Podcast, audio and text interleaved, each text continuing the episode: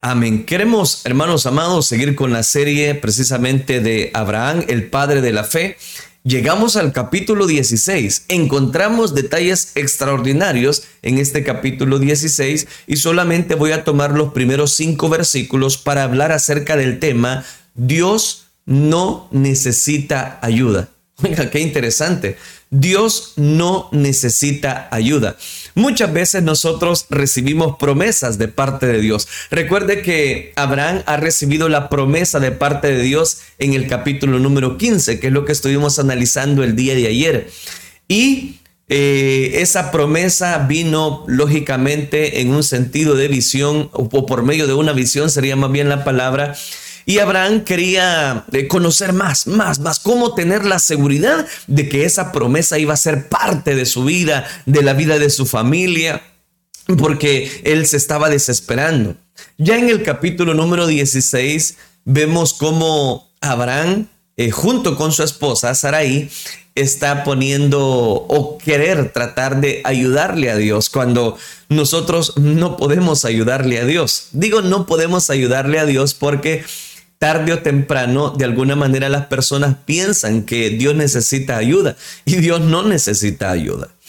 Analicemos entonces, dice específicamente el versículo número uno de la palabra del Señor, Génesis capítulo 16, versículo número uno. Saraí, mujer de Abraham, no le daba hijos y ella tenía una sierva egipcia que se llamaba Agar. Iniciemos por ahí.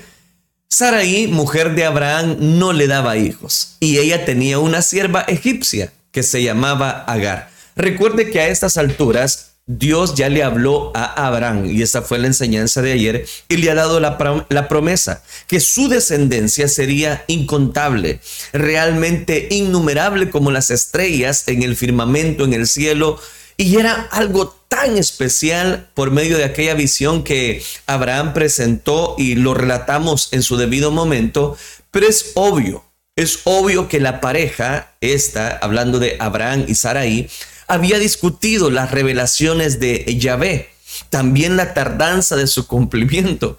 Quizás como pareja ellos eh, llegaban a un momento de decir, mira, fue extraordinario, ¿verdad? Sentir aquella presencia de Dios como Él nos prometió, pero ya pasó algún tiempo y esa promesa no se cumple. Aparentemente comenzaron a planificar cómo ayudar a cumplir esa promesa de parte de Dios. La forma del verbo ha hecho, específicamente que encontramos en estos versículos, denota una acción terminada. Saraí tuvo que haber pensado que era permanentemente estéril. Recuerde que en la época no había toda la ciencia que nosotros ahora hemos desarrollado gracias a la misericordia de Dios. Entonces ellos no sabían ni, ni me, me atrevería a decir si era estéril o no.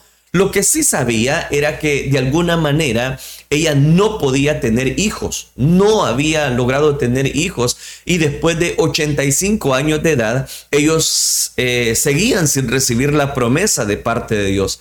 En un sentido, Saraí estaba culpando, y yo se lo voy a mostrar a Yahvé, a Dios, por su continua esterilidad. La tardanza era parte del plan de Dios para madurar la confianza de ellos precisamente para con Dios. Dios muchas veces eh, deja pasar algún tiempo y a través de ese tiempo es que logran madurar muchas personas. El problema es que el ser humano se desespera. El problema es que tarde o temprano queremos ayudar a Dios. Y todos los creyentes batallan con el tiempo. Es una lucha constante porque queremos rápidamente las cosas, pero a pesar de que son promesas de parte de Dios y sabemos que un día va a llegar a su cumplimiento, no obstante batallamos con aquel tiempo de los acontecimientos divinos porque de alguna manera Dios nos promete, nos promete y como nos ha prometido, pensamos que Dios está en la obligación, ese es el punto, que Dios está en la obligación de darnos ya, ya lo que Él prometió. Pero muchas veces no es así. Los hombres y las mujeres de fe deben cuidarse de aquellas sugerencias que se les dan. Se les dan ya sea por medio de algún familiar como para llevar al cumplimiento la promesa de Dios. Esas promesas descansan, descansan en la fe, descansan en la bienaventuranza de ser llamados hijos de Dios y pueden producir una atmósfera de bendición para nosotros si decidimos esperar siempre en la voluntad de Dios y no afligir nuestro corazón en preguntarnos o mucho menos afirmar que Dios necesita una ayuda.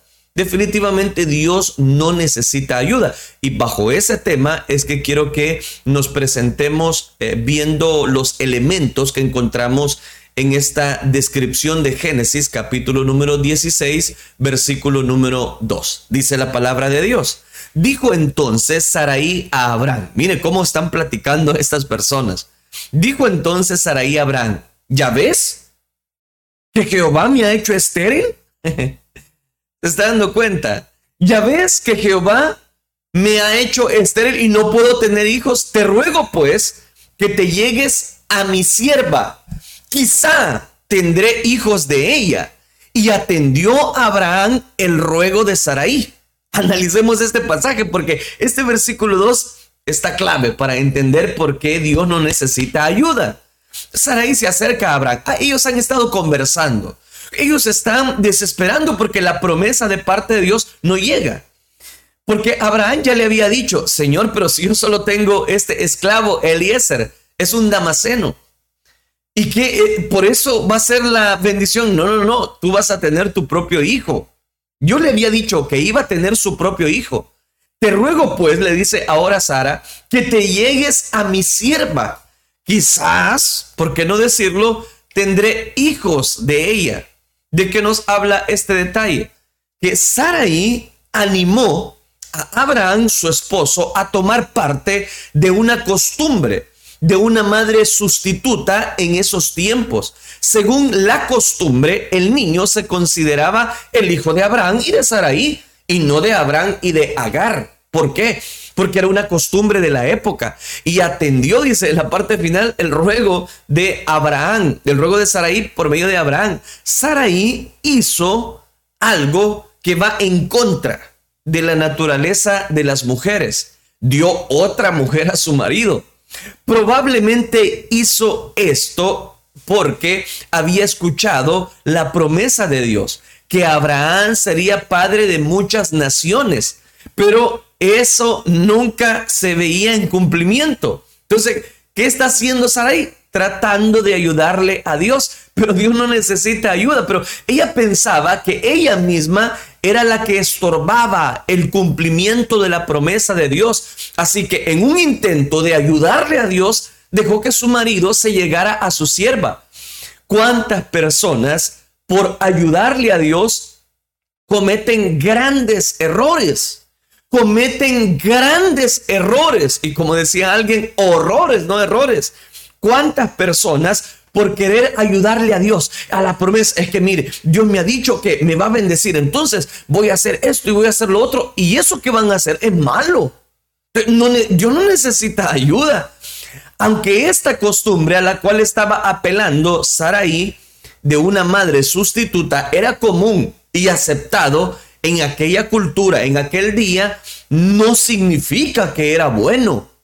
Dios obviamente no les estaba dirigiendo a Abraham y a Saraí a que hicieran eso. No, no, no. Dios ya le había dicho cómo iba a ser parte de su promesa para su cumplimiento. Saraí, precisamente, que era la esposa, la mujer de Abraham, le obliga a que se acerque precisamente a su sierva, a su esclava, que era de Egipto. Habían pasado más de 10 años desde que se dio la promesa sobre la descendencia de Abraham. Este es el punto. Habían pasado 10 años. En 10 años ellos estaban haciendo más viejos. En 10 años ellos habían conversado y como la promesa de Dios no llegaba. ¿Sabe qué pasó? Lo que le pasa a todo ser humano, que tiene promesas, pero se desesperan. Habían pasado mucho tiempo, en este caso 10 años, casi siempre 10 años. Se siente como mucho tiempo, como cuando uno está esperando el cumplimiento de una promesa de Dios, pero esa promesa de Dios no llega. Entonces, ¿qué uno, qué uno hace? Se desespera.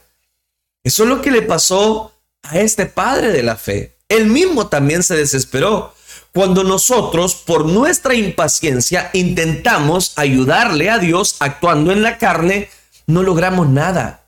No, no vamos a lograr nada. Y a veces hasta hacemos que el tiempo se alargue. Se alargue porque desobedecimos. No era lo que Dios tenía. Jacob tuvo que vivir en tierra ajena por 25 años porque pensó que debía ayudarle a Dios. Y puedo tomar otros ejemplos. Para obtener la bendición de su padre, por ejemplo, Moisés tuvo que cuidar ovejas por 40 años en el desierto, después de que intentó ayudarle a Dios asesinando a un egipcio. Yo puedo seguir mencionando ejemplos, pero con los que ya mencioné y junto con el de Abraham, Saraí, podemos descubrir que Dios no necesita ayuda. Es mucho mejor recibir la ayuda directa de parte de Dios que intentar ayudar a Dios actuando en la carne. Los que realmente son celosos de Dios con frecuencia buscan fruto, buscan fruto sin haber muerto primero y nunca, desgraciadamente, mucho dentro de la vida espiritual se ve que las personas quieren, quieren, quieren fruto, quieren desarrollar un fruto. Y mientras que las personas piensan de esa manera, el hijo que nace nunca puede ser un heredero. Solo que le pasó.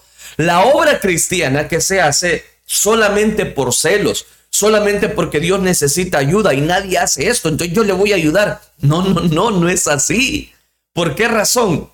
Porque Dios quiere mostrar su poder, mostrar su gracia, mostrar su tiempo, mostrar su misericordia. ¿Cuántas personas dejamos de doblar nuestras rodillas, levantar nuestras manos, adorar a Dios y pedirle por una sanidad en nuestro cuerpo. Y desistimos, porque pasa un año, pasan dos años, pasan tres años y decimos, es que Dios ya no me contestó. Calma, todavía no es a su tiempo, es al tiempo de Dios. Ciertamente Abraham estaba actuando en la carne también, porque pensó que Dios necesitaba una ayuda. No solamente fue la culpa de Sarai, fue la culpa de también de Abraham. ¿Por qué? Porque no estaba confiando en la capacidad de Dios de proveerle un heredero por medio de Sarai.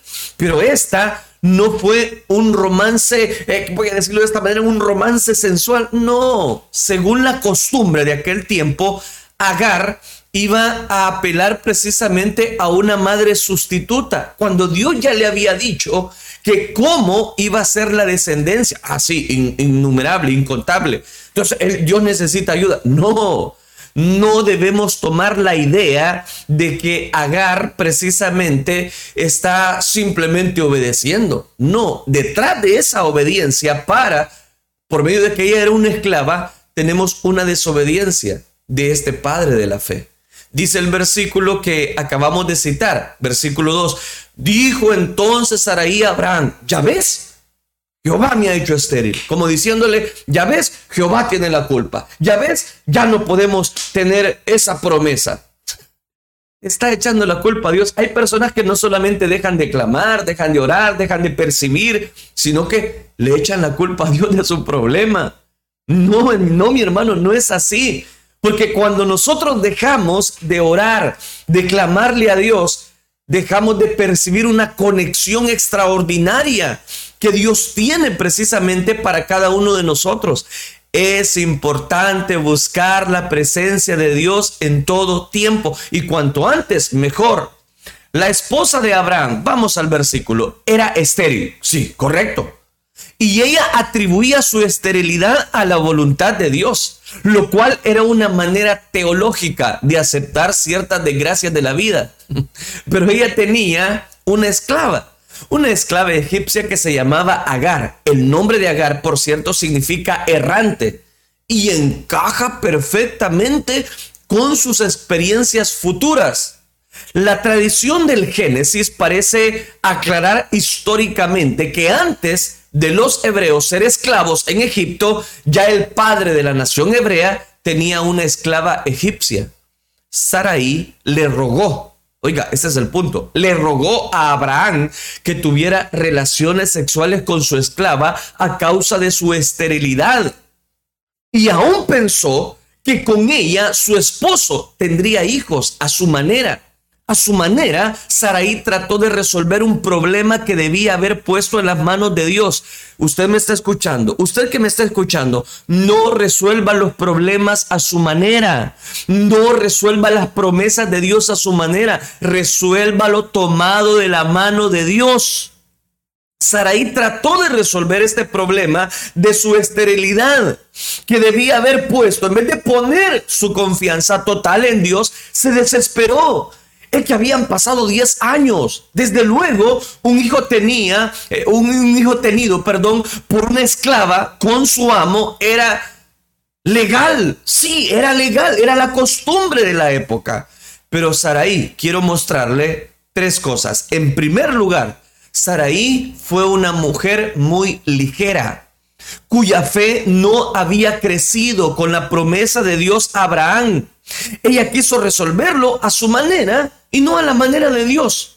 Mujer que me está escuchando, no trates de resolver las cosas a tu manera, sino busca la voluntad de Dios. Busca tomar siempre la cobertura de Dios. Busca tomar siempre en cuenta a Dios. No tratemos de resolver nuestros problemas haciendo a un lado a Dios y usando nuestra corazonada.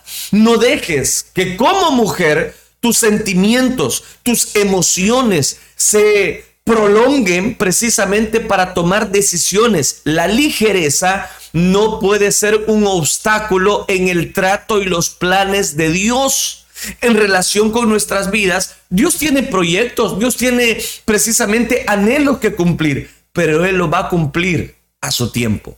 En segundo lugar, veo acá que Saraí fue una mujer muy impaciente. Aunque había esperado muchos años, 10 años, por las edades que se nos mencionan en Génesis, estoy sacando esta conclusión, que han pasado 10 años. Ahora no estaba dispuesta a continuar esperando, se desesperó y dijo, Señor, bueno, aquí te voy porque yo necesito que tengamos descendencia, me voy a morir, soy vieja, tengo 85 años, entonces se acabó, Señor. Conocía su tiempo, pero desconocía el tiempo de Dios. Tú puedes conocer tu tiempo, pero desconoces el tiempo de Dios. No te adelantes a lo que Dios quiere hacer. No te adelantes a lo que Dios quiere hacer en tu vida. Ese cáncer puede desaparecer. Esa osteoporosis puede desaparecer, pero es en el tiempo de Dios. Tu matrimonio está al colapso. Tranquilo, es en el tiempo de Dios. Tú sigue, tú sigue orando por tu esposo, por tu esposa. Tú sigue orando por tus hijos, que Dios ya tiene el tiempo establecido que va a dar esa bendición. No te adelantes, por favor. No se adelante. No se adelante a lo que Dios quiere hacer. Espera y verás a Dios actuando en el momento debido y en el momento correcto. En esa espera, Dios puede obrar. Dios puede obrar. Muchas personas, después de mucho tiempo de espera, verás así como esas personas han esperado, verás a Dios actuar en el momento debido, en el momento correcto. Muchas personas, después de mucho tiempo de espera, deciden tomar las cosas en sus propias manos. ¿Y qué pasa? Acarrean problemas futuros. Lo que se le viene lo que se le viene a Saraí. No te adelantes al tiempo divino. Sé paciente. Toma las cosas tranquilamente. Se lo repito, tranquilamente. Tercero, Saraí fue una mujer muy influyente. No le costó mucho convencer a Abraham, que tenía 85 años. Él atendió la solicitud de Saraí. El verbo dice atendió. Se relaciona con levantar y mantener una tienda. Saraí, esta Saraí tomó a su esclava Agar, después de que Abraham hubiera vivido 10 años en Canaán, entonces saldrían de Arán de 75 años. Ahí ya se lo compruebo. Y le dio por mujer a Abraham su marido.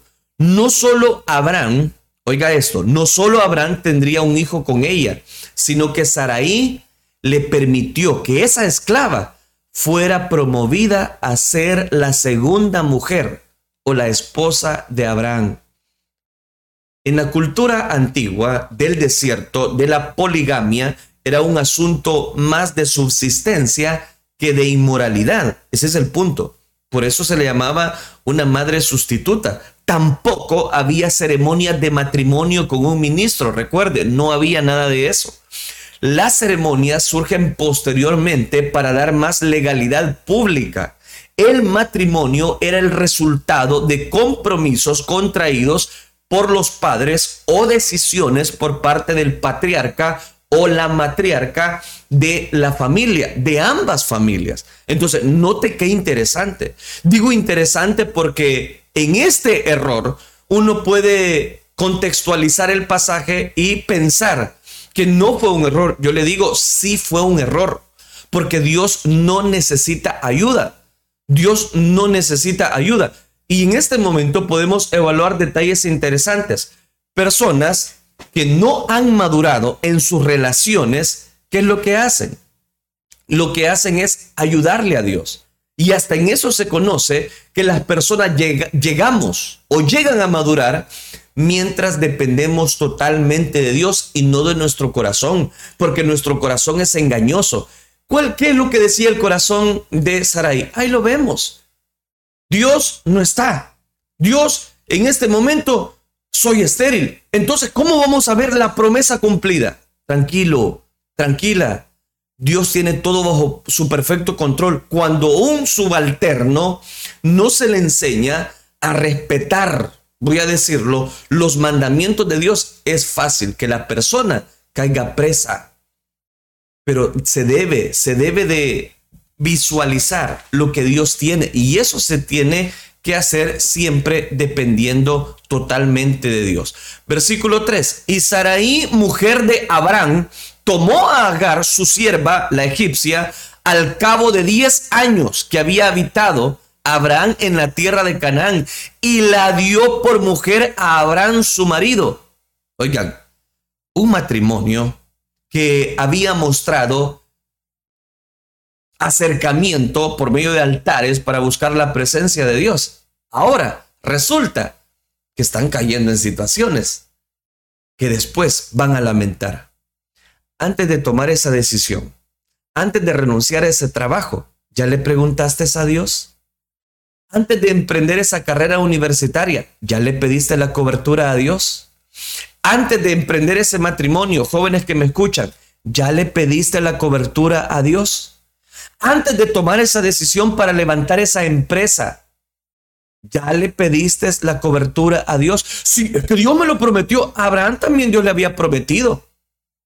Pero esa promesa no se cumplió en un año, en dos años, en tres años, en cuatro años, ni cinco años. Pasaron más de diez años.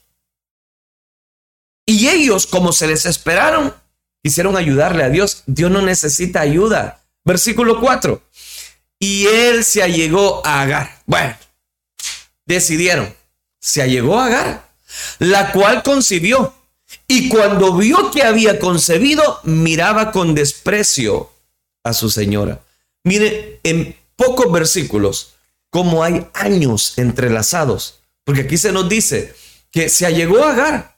Ella concibe nueve meses. Cuando vio que había concebido, miraba con desprecio a su señora, más de un año miraba con desprecio a su señora. ¿Cuántos problemas nos evitaríamos si contáramos con la guianza, la cobertura de Dios para nuestra vida? El embarazo de Agar la enorgulleció y le hizo manifestar un espíritu altivo. El haber concebido de Abraham, que era un alto honor, un hombre pudiente de la época, le dañó su corazón y miraba con desprecio a su señora. Despreciar es quitar el aprecio, el valor que una persona amerita. A muchos, cuando alcanzan ciertas posiciones, las alturas los marean y miran con desprecio a otras personas, especialmente a los que pueden dañar, a los que pueden dañar los corazones. Y si las personas no lo saben manejar sabiamente, eso es rápidamente un, un detalle que Satanás usa el término de la soberbia. ¿Cómo veía aquella esclava a su señora? Ahí lo estamos viendo. Véalo, ahí está en pantalla. Concibió y miraba con desprecio. a su señora. Vaya, ahí están las consecuencias. Ahí están las consecuencias de querer ayudarle a Dios. El humilde nunca se siente superior, superior a nadie. No subestimes a otros para levantar su propia estima. Aunque sea un primero entre iguales, no por eso desprecia a otros del rango inferior. Usted que me escucha, en su lugar de trabajo, no veas con desprecio a las demás personas. Usted que ya ascendió a cierta posición privilegiada en su trabajo, no vea con desprecios a otros. No importa en qué silla se siente el líder. Ahí estará en la cabecera. Es cierto, pero él hace a la silla y no la silla hace a él. Saraí se quejó a Abraham se quejó frente a ella y la situación empezó a empeorar. Versículo 5. Entonces Saraí dijo a Abraham, mi afrenta sea sobre ti. Yo te di mi sierva por mujer y viéndose encinta, me mira con desprecio. Juzgue Jehová entre tú y yo.